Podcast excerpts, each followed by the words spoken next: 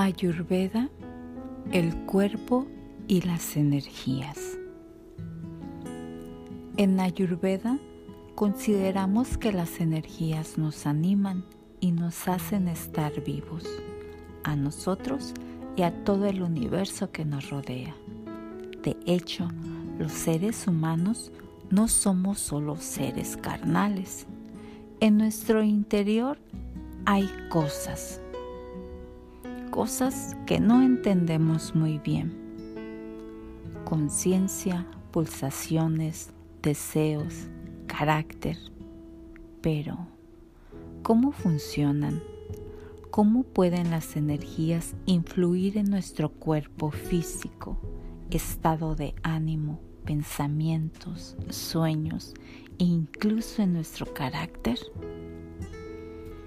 Nuestro cuerpo es una gran red de diferentes energías que nos atraviesan, confluyen, se fortalecen o se debilitan unas a otras.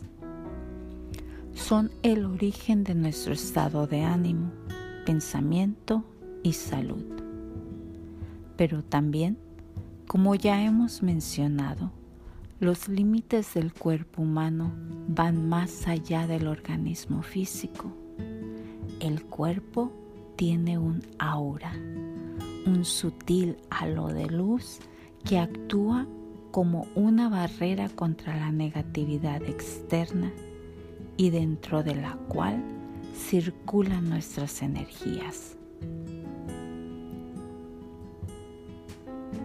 Muchas civilizaciones han tratado estas nociones de energía. Los chakras, por ejemplo, no son específicos de las creencias ancestrales indias o del yoga occidental de los últimos 30 años.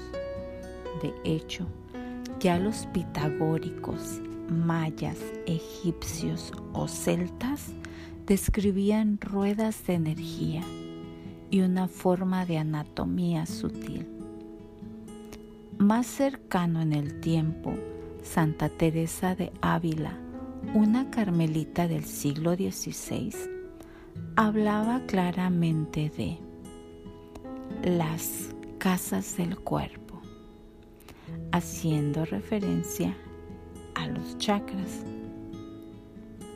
Muchos años después, escritores, filósofos y nuevas corrientes de pensamiento se han encargado de estudiar los cuerpos energéticos y el vínculo entre el hombre y el universo. En definitiva, no estamos hablando de los conceptos recientes, sino de conceptos que han sido mencionados y utilizados a lo largo de la historia en todas las regiones del mundo.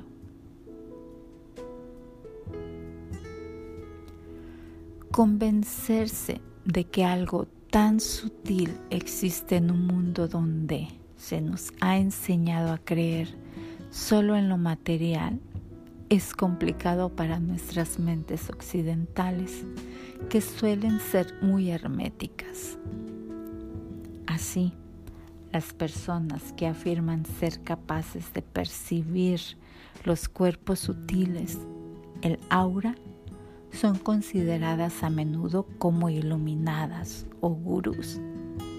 Pero en realidad deberíamos preguntarnos por qué algunas personas tienen esta capacidad y otras no. Bueno, parece que todo se basa en entrenamiento y aceptación. Por tanto, si queremos avanzar, tendremos que ser abiertos y persistentes. La perseverancia es fundamental porque tantos años silenciando nuestros instintos, acallando nuestro ser interior, construyendo muros entre nuestro yo profundo y nuestro yo social, no van a desaparecer en un segundo. Vamos a tener que despertar esta parte de nosotros y desentrañar nuestros reflejos y creencias. hagamos un ejercicio práctico para sentir los cuerpos sutiles. Para este ejercicio necesitarás un compañero.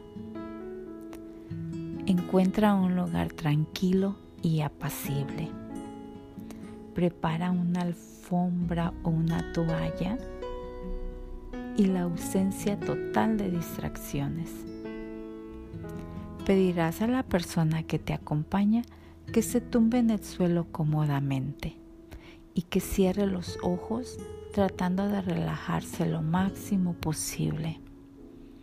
Debes estar atento a sus sensaciones.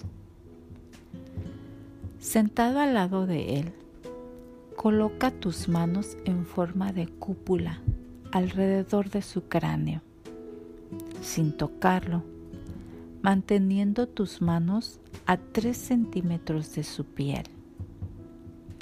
Cierra los ojos. Mentalmente repite todo lo bueno que deseas para esta persona y concéntrate en la sensación que percibes en tus manos. Hormigueo, calor, rigidez, temblores. ¿Ocurre algo? Permanece así cuatro o cinco minutos antes de hacer lo mismo sobre los ojos de tu compañero y luego en su garganta. A continuación, céntrate en su corazón, su vientre y finalmente en su pelvis. Recuerda mentalmente tus sensaciones en cada una de estas etapas y al final del ejercicio compáralas con las sensaciones de la otra persona. A continuación, intercambien los papeles. Trabajando esto regularmente, cada vez sentirás mejor la manifestación física de la circulación de las energías y te volverás más y más sensible. A largo plazo, por ejemplo, podrás detectar bloqueos en la circulación de estas energías. Más adelante